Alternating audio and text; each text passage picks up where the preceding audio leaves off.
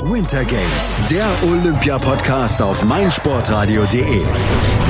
Vom 9. bis 25. Februar berichten Andreas Thies und Malte Asmus täglich von den Olympischen Winterspielen in Pyeongchang. Abonniere jetzt den Podcast und sei immer informiert. Winter Games, die Olympischen Winterspiele auf meinsportradio.de. Die Winterspiele von Pyeongchang sind eröffnet und nächste Woche gehen auch die Eishockey-Wettbewerbe los. Das deutsche Team ist qualifiziert, nachdem es 2014 die Qualifikation nicht geschafft hatte. Es werden zwölf Teams dabei sein. Welche Teams dabei sind, wer die Stars sind, warum die NHL nicht dabei ist und wer am Ende dieses Turnier gewinnen wird, das weiß unser Eishockey-Experte Tom Kanzok. Hallo Tom. Hallo Andreas. Tom, die äh, Winterspiele 2018 haben das Eishockeyturnier. Und wenn man so ein bisschen zurückdenkt an 2014, an Sochi, dann weiß man noch, wie sehr damals dieses Turnier profitiert hat von ähm, den amerikanischen und kanadischen Eishockeyspielern aus der NHL. Die sind dieses Jahr nicht dabei. Wie groß ist der Verlust, dass sie nicht dabei sind? Ach ja, so für den Eishockey-Fan und ich glaube allgemein auch so für die für, für den für den Sport selber ist es schon ein großer Verlust, ähm, wenn man sich erinnert, jetzt nicht nur in Sochi die Spiele, ähm, auch in, in Vancouver die Spiele. Das war, also Vancouver gilt ja mittlerweile als eines der besten oder vielleicht sogar das beste Eishockeyturnier ähm, bei den Olympischen Spielen. Und das war ja komplett geprägt von den, von den NHL-Spielern. Ähm, und Sochi war ja, war ja da, stand ihm ja im Nichts nach. Und äh, es ist schon schade, dass jetzt da die besten Spieler der, der Welt halt fehlen bei den Olympischen Spielen. Aber es ist auch natürlich die Chance dann jetzt für Spieler, die vielleicht so ein bisschen aus dem Fokus der NHL gerutscht sind oder auch Spieler, die vielleicht nie die Chance hatten, auf so großer Bühne zu spielen, sich jetzt hier nochmal äh, zu präsentieren und ihr Land äh, zu repräsentieren. Ja, ähm, zwölf Nationen sind dabei. Die NHL, wie gesagt, ist nicht dabei. Ähm, die NHL hatte sich dagegen entschieden letztes Jahr. Da hat der Commissioner dann auch gesagt, nee, wir werden unsere Profis nicht abstellen, beziehungsweise die Saison nicht unterbrechen. Glaubst du, dass das ein Verlust für die NHL auch sein kann? Weil ich meine, sie haben die Zeit oder sie haben die Möglichkeit nicht, ihre besten Spieler dann in so einem Nationenwettbewerb antreten zu lassen.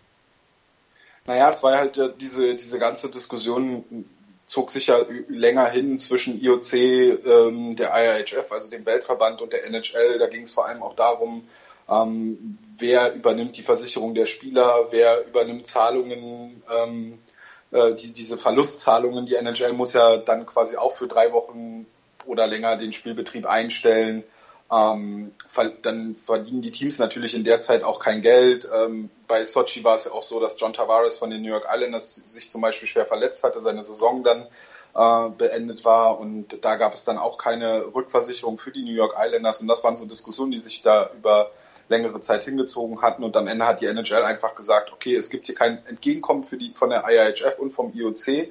Ähm, wir müssen die Kosten selber tragen, also fahren wir nicht zu den Olympischen Spielen. Was die ganze Sache, was der ganzen Sache dann so ein komisches Geschmäckle verpasst hat, ähm, war die Tatsache, dass man sagt, okay, der asiatische Markt, jetzt die Olympischen Spiele in Pyeongchang sind für uns nicht so interessant auch. Wir wollen aber dann ähm, zu den nächsten Olympischen Spielen in, in vier Jahren ähm, und machen gleichzeitig noch äh, Preseason-Spiele in, in China, um dort irgendwie den asiatischen Markt abzugraben. Und das ist in der Kombination zu sagen, okay, wir verzichten jetzt hier auf Südkorea und dann äh, gleichzeitig versuchen wir aber irgendwie im asiatischen Markt Fuß zu fassen, wo die KL ja jetzt mit, ihr, mit ihrem Team in, ähm, in Peking äh, ja, ja so, so einen Fuß schon in der Tür hat.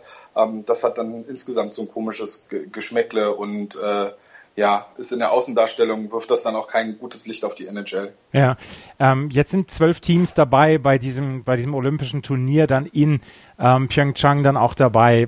Der gleiche Modus wie vor vier Jahren, das heißt zwölf Teams, drei Gruppen, jeweils vier Mannschaften. Der erste kommt auf jeden Fall ins Viertelfinale, die acht anderen Mannschaften, beziehungsweise der beste ähm, Gruppenzweite kommt auch ins Viertelfinale. Die anderen acht Mannschaften machen dann die restlichen vier Viertelfinalisten aus.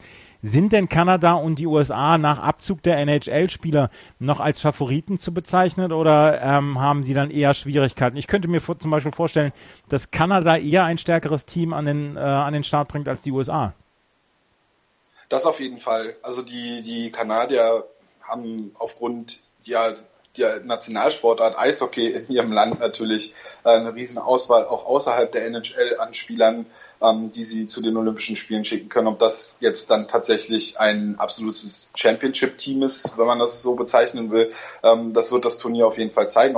Aber sie haben auf jeden Fall von den Namen her auch einige Spieler dabei, die ja auch ähm, eine, eine gute NHL-Karriere hatten. Man denke da zum Beispiel an Chris Kelly, der jetzt auch äh, der Kapitän des Teams ist. Aber ich glaube, was die Favoriten des Turniers angeht, da darfst du die olympischen Athleten aus Russland nicht ver, äh, vergessen, die ähm, ja als Russland ja nicht antreten dürfen, aber halt als dieses unabhängige Team oder wie man das auch immer bezeichnen möchte, ähm, die werden angeführt von Ilya Kowalczuk und Pavel Datsuk, zwei große Namen im Eishockey, zwei große, also die auch beide sehr große NHL-Karrieren hatten und äh, ich glaube auch die Schweden können eine große Rolle oder zumindest so eine Außenseiterrolle in diesem Turnier spielen. Ja, also die Russen, die werden von, von allen ähm, ja, Beobachtern eigentlich mit als die großen Favoriten beziehungsweise die, die Olympic Athletes from Russia, muss man dann ja auch dazu sagen, ähm, werden als große Favoriten genannt. Du sagst es hier gerade mit Ilya Kowalczuk und Pavel Datsjuk sind zwei dabei, die lange NHL-Erfahrung dann haben. 23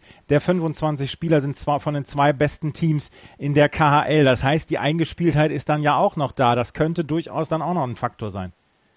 Auf jeden Fall, aber wir haben auch in Sochi gesehen, dass es bei den russischen Teams auch nicht immer unbedingt sofort so klappen muss. Ähm, und dass sie vielleicht zu lange brauchen, um zueinander zu finden, um dann in das Turnier äh, zu kommen. Und gerade in so einem kurzen Turnier mit so einer kurzen Gruppenphase und also wo du eigentlich ja dir keine wirkliche Auszeit nehmen darfst und ähm, wo du quasi direkt von Spiel 1 an auf dem Punkt da sein musst, äh, da hast du nicht die Zeit. Also denke ich, dass hier wenn, wenn ist es vielleicht sogar eine gute Zusammenstellung, die, die, die Teams, also die, die Spieler aus Teams zu nehmen, die sich dann schon äh, über die Saison hinweg kennen und äh, da vielleicht dann ähm, ja, wahrscheinlich werden die Reihen oder die Blöcke dann auch so zusammengestellt, dass dort Spieler zusammenspielen, die sich schon äh, über die Saison her kennen und äh, dann könnten, könnte das russische Team ja wirklich auch, auch eine gute Rolle spielen. Ja, also ähm, das olympische oder die, das russische Team, beziehungsweise das Team OAR, wie es ja dann auch genannt wird, ähm, ist zusammen mit den USA, mit Slowakei und Slowenien in einer Gruppe. Ähm, die Kanadier spielen mit Tschechien, mit Schweiz und mit Südkorea, dem Gastgeber, dann in einer Gruppe. Das, die Gruppe C ist die Gruppe der deutschen Mannschaft. Dort sind Schweden, Finnland und Norwegen, quasi der skandinavische Gruppe plus Deutschland mit dabei. Und bei den Schweden, du hast sie eben schon erwähnt, da sind einige Spieler dabei, auf die man unglaublich achten muss. Viktor Stahlberg, Anton Lander, Jonas Enroth und vielleicht Rasmus Dahlin, 17 Jahre alt, der als kommender Nummer 1 Draft-Pick gilt. Die Schweden haben ein hochinteressantes Team. Das finde ich auch. Also das ist wirklich, äh, gerade du hast Rasmus Dahlin schon angesprochen, der wird hier ähm, der hat ja bei der U20 WM schon ähm, auf sich aufmerksam gemacht, macht eigentlich seit über einem Jahr immer wieder auf sich aufmerksam.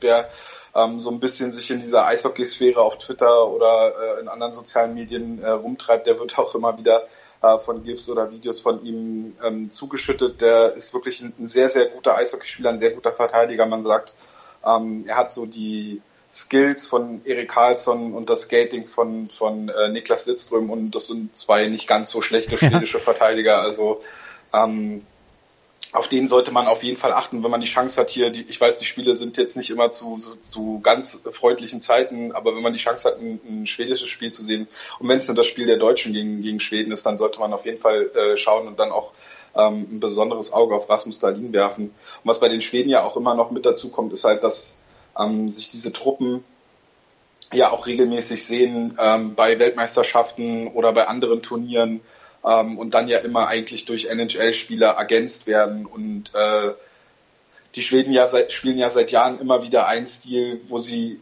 äh, oder ihren Stil, der, der, den sie wirklich geprägt haben, dieses Team Eishockey, viele Passspiele, viel Schlittschuhlaufen und ich glaube, dass die Schweden gerade dadurch und dann durch die Zusammenstellung, dann durch Spieler wie Rasmus Dahlin, ähm, der Bruder von Henrik Landquist spielt ja auch äh, in diesem Team, ist glaube ich sogar Kapitän. Ähm, äh, Joel Landquist heißt ja genau. Ähm, ich glaube einfach, dass dieses Team mit diesem Team Eishockey, was sie spielen, wirklich auch eine gute Rolle spielen kann. Gerade auch in der deutschen Gruppe, glaube ich, gegen Finnland wird es wahrscheinlich ähm, zwischen Schweden und Finnland um, um den ersten Platz in dieser Gruppe gehen.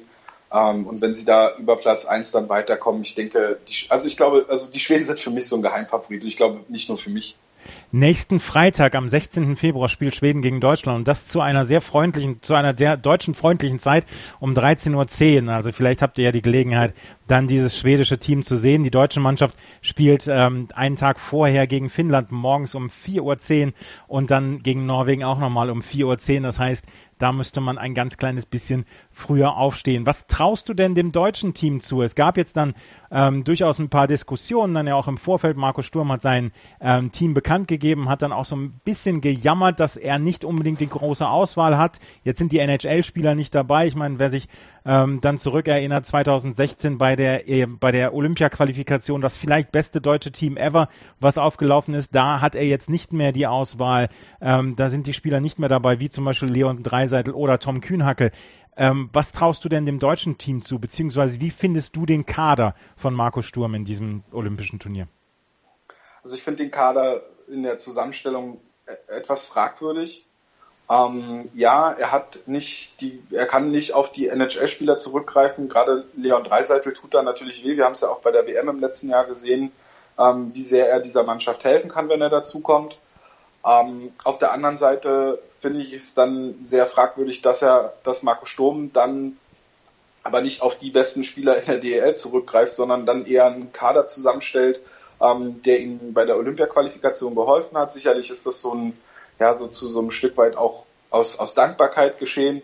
Ähm, aber ja, bei Dankbarkeit kann man dann auch drüber nachdenken, ob die Spieler in den anderthalb Jahren seit der Olympia-Qualifikation immer noch genauso gut sind wie zur Zeit der, äh, wie zum Zeitpunkt der Olympia-Qualifikation oder ob man da vielleicht dann doch auf andere Spieler zurückgreift, was ähm, ein Spieler, der, der hier ganz groß hervorsticht, ähm, wo Marco Sturm sogar in einem Interview gesagt hat, dass er nicht mal mit ihm telefoniert hat, ist äh, Marcel Müller von den Krefeld Pinguinen, der beste deutsche äh, Torjäger der, der deutschen Eishockeyliga, ähm, der nicht im Kader steht, der diesem Team sicherlich geholfen hätte. Gerade ähm, in, in Zusammenhang, dass dieses Turnier halt nicht von NHL-Spielern geprägt ist und, und ähm, hier vielleicht die Teams gar nicht das Beste, was sie wirklich zur Verfügung haben, aufs Eis bringen können ähm, wäre es doch eigentlich wünschenswert gewesen, wenn, wenn ähm, der DB hier wirklich auch seine, seine besten Spieler zusammengestellt hätte, beziehungsweise den Kader vielleicht auch so ein bisschen, ja, ich sag mal, kreativer zusammengestellt hätte. Es gibt auch einige junge Spieler, ähm, Hungerecker von Mannheim zum Beispiel, äh, Stefan Leubel, der ja mehr oder weniger zum Running Gag geworden ist, der ja, ja äh, über die Nominierung informiert wurde und dann aber zu spät eingereicht wurde, also dementsprechend dann nicht mehr nominiert werden könnte. Der sollte eigentlich für Daniel Pieter, der ähm, schon als verletzter Spieler nominiert wurde, ähm, nachrücken. Das hat nicht geklappt. Ähm, solche Sachen kamen dann halt noch mit dazu. Ähm, wie gesagt, dann die jungen Spieler, die jetzt in diesem Kader fehlen, wo man sicherlich hätte sagen können, okay, warum, warum rückt der Spieler jetzt nicht in diesen Kader mit rein? Ähm, dann, ich glaube, sieben Spieler von den Adler Mannheim sind in diesem Kader und die Adler haben jetzt nicht unbedingt die beste Saison dieses Jahr gespielt und sich, diese sieben Spieler haben sich dann bestimmt auch nicht auf äh, nach vorne in den Fokus gespielt, dass sie, dass, dass man keinen Weg an ihnen vorbeigefunden hätte in der Kadernominierung. Ähm, und die Torhüter-Position, da bin ich halt wirklich auch der Meinung, dass man hier hätte ähm, zumindest mal nach Nürnberg schauen können. Da spielen nämlich die zwei äh, statistisch besten deutschen Goalies der DEL, beziehungsweise die beiden sind sogar die besten Goalies der DEL äh, statistisch gesehen und die beiden haben auch keine Berücksichtigung in diesem Kader gefunden. Das also insgesamt ja. Das wollte ich gerade fragen. Gerade auf der Torwartposition, Danny aus den Birken zum Beispiel oder Dennis Endras, beides keine Stammtorhüter in der DEL. Ja, Danny aus den Birken hat halt leider so ein bisschen den Ruf, dass man mit ihm nichts gewinnt. Letztes Jahr hat das aber äh, bewiesen, dass er eine Meisterschaft gewinnen kann mit ähm, dem ERC Red Bull München. Aber du hast schon recht, er ist halt kein Stammtorhüter. Ähm, Dennis Endras hat auch nicht die beste Saison gespielt, genau wie die Adler Mannheim eben. Ähm, und Timo Pielmeier ist leider ähm, nach einem sehr guten Saisonstart auch etwas abgekühlt und äh, ja, ist vielleicht dann, er hat halt auch so den, den, den Ruf aus den, aus, von der Meisterschaft mit dem ERC Ingolstadt, ähm, dem er nicht mehr so ganz gerecht wird, dass er halt wirklich ein sehr, sehr guter Goalie ist. Er ist ein guter Goalie. Ähm, wenn man, sage ich mal, jetzt nicht noch Niklas Treutel und äh, Andreas Jenicke zur Auswahl hätte, dann könnte man durchaus auf Timo Vielmeier zurückgreifen, aber die beiden Goalies hätte man zur Auswahl gehabt und man hat sie nicht nominiert und das finde ich wirklich sehr fragwürdig. Ja. Also die Entscheidung auf der Torhüter-Position plus diese Aussage zu Marcel Müller, ähm, das sind wirklich so die beiden großen Sachen, die ich, die ich sehr fragwürdig fand in dieser Zusammenstellung des deutschen Kaders. Ja. Ähm, die Gruppe ist jetzt dann auch nicht ganz leicht, muss man dann ja auch dazu sagen. Also ja. mit äh, Schweden und Finnland sind zwei wirkliche Brocken dabei, gegen die man dann auch in den letzten 25, 30 Jahren immer so seine Probleme hatte und gerne mal einen auf die Mütze bekommen hat. Jetzt ist Norwegen mit dabei. Kann es für das Team von äh, Marco Sturm eigentlich nur darum gehen, Norwegen zu schlagen und dann mal zu schauen, gegen wen man in dem Spiel ums Viertelfinale ähm, kommt? Also Norwegen sollte man in der Gruppe auf jeden Fall schlagen, beziehungsweise das sollte das Spiel sein, wo man, wo man alles auf Sieg setzt. Und dann kann man gucken, ob man gegen Finnland oder gegen Schweden versucht, irgendwie äh, nach 60 Minuten mit einem Unentschieden rauszukommen und dann sich da einen Punkt noch mitzunehmen und dann eine gute Ausgangsposition ähm, für diese Vorrunde zum Viertelfinale äh, zu erarbeiten, weil da die Teams ja dann nach ihren Punkten kategorisiert werden. Und wenn man da vier Punkte vielleicht sogar mit einem Sieg in, im Penaltyschießen oder in der Overtime äh, fünf Punkte auf dem Konto hat, dann ähm, ist das vielleicht sogar ein Vorteil, dann trifft man vielleicht auf ein schwächeres Team in diesem, ja, wie nennt man das, in dieser Zwischenrunde. Ja. Ähm, und trifft dann vielleicht auf, auf, weiß ich nicht, Südkorea oder so und, und kann sich dann da fürs Viertelfinale qualifizieren. Und, ja, dann ist ja der Weg wieder offen und dann kann man ja schauen, wohin es geht. Auf jeden Fall ist es halt nicht so, als es hieß, äh, die NHL tritt nicht bei den Olympischen Spielen an, beziehungsweise stellt die Spieler nicht für die Olympischen Spiele frei. Vielleicht hat Deutschland jetzt Medaillenchancen. Ich glaube, ganz so einfach ist es nicht, weil dazu sind die gerade die Teams, äh, die du schon gesagt hast, Schweden und Finnland und dann wirklich auch die Spitze mit Russland, äh, Kanada und, und irgendwie auch den USA. Das ist dann halt doch noch, glaube ich, zu stark. Aber können wir uns oder können sich die Fans des Eishockeys, können die sich auf ein spannendes Turnier freuen? Weil so, was du jetzt erzählt hast, ähm, könnte ich mir vorstellen, dass wir doch vor einem sehr guten Turnier stehen, trotz des Fehlens der NHL-Spieler. Ähm, ja, ich glaube, also sagen wir es mal so, ob es jetzt wirklich von der, von der Klasse her ein sehr gutes Turnier wird, vom, also vom spielerischen Niveau, ähm, das ist wahrscheinlich schwer zu erfüllen, einfach weil die besten Spieler der Welt nicht an diesem Turnier teilnehmen. Wenn man jetzt aber auf Spannung steht, und ich glaube, das ist ja bei jedem Sportfan ja. so, und wenn man, wenn man so ein bisschen ähm, nicht schon, also bei den letzten Turnieren war es immer so, okay, am Ende läuft es wahrscheinlich auf Kanada und die USA hinaus im Finale, so wie bei den Damen, äh, so wie es ja beim Damen-Eishockey-Turnier auch ist. Ähm, und vielleicht können die Schweden, Russland, äh, Finnland auch noch eine Rolle mitspielen, können dort ein Wörtchen mitreden. Ich glaube, dieses Jahr ist es in der Spitze ein bisschen, bisschen enger. Dort können mehr Teams mitreden und es ist nicht klar, dass Kanada am Ende äh, um Gold spielen wird, sondern Kanada wird sich, wenn sie um Gold spielen wollen, wenn sie die Goldmedaille gewinnen wollen, werden sie sich diese Goldmedaille auch wirklich erarbeiten müssen, denke ich. Ähm, und äh, ich glaube, ähnlich wird es auch für, für, für das russische Team sein, auch wenn sie vielleicht auf dem Papier her der Favorit sind ähm, und, und für andere Teams auch. Also wenn es darum geht, dann könnte das durchaus ein, ein, spannendes Turnier sein. Ja, wir werden es sehen in der nächsten Woche. Am 15. Februar geht es los mit dem Turnier, mit dem Olympischen Eishockeyturnier. Ähm, wir werden dann auch in unseren ähm, Übertragungen beziehungsweise in unseren Zusammenfassungen hier von bei Winter Games, dem Olympia-Podcast, dann auch darüber berichten. Wenn ihr Interesse habt an diesen Olympia-Podcast, dann abonniert Winter Games in eurem Podcatcher beziehungsweise geht auf meinsportradio.de. Dort könnt ihr dann diesen Podcast dann auch immer hören. Das war Tom Kanzok, unser Eishockey-Experte mit seiner Vorschau auf das Olympische Eishockeyturnier, was am nächsten Donnerstag losgeht. Vielen Dank, Tom. Ja, sehr gerne. Und Winter Games werde ich jetzt sofort abonnieren. Sehr gut. Einer der bedeutendsten Sports Awards der Welt. meinsportradio.de begleitet exklusiv die Verleihung des Laureus World Sports Awards 2018. Alles Wissenswerte zu den Nominierten, umfangreiche Hintergrundinformationen und Interviews mit den Preisträgern.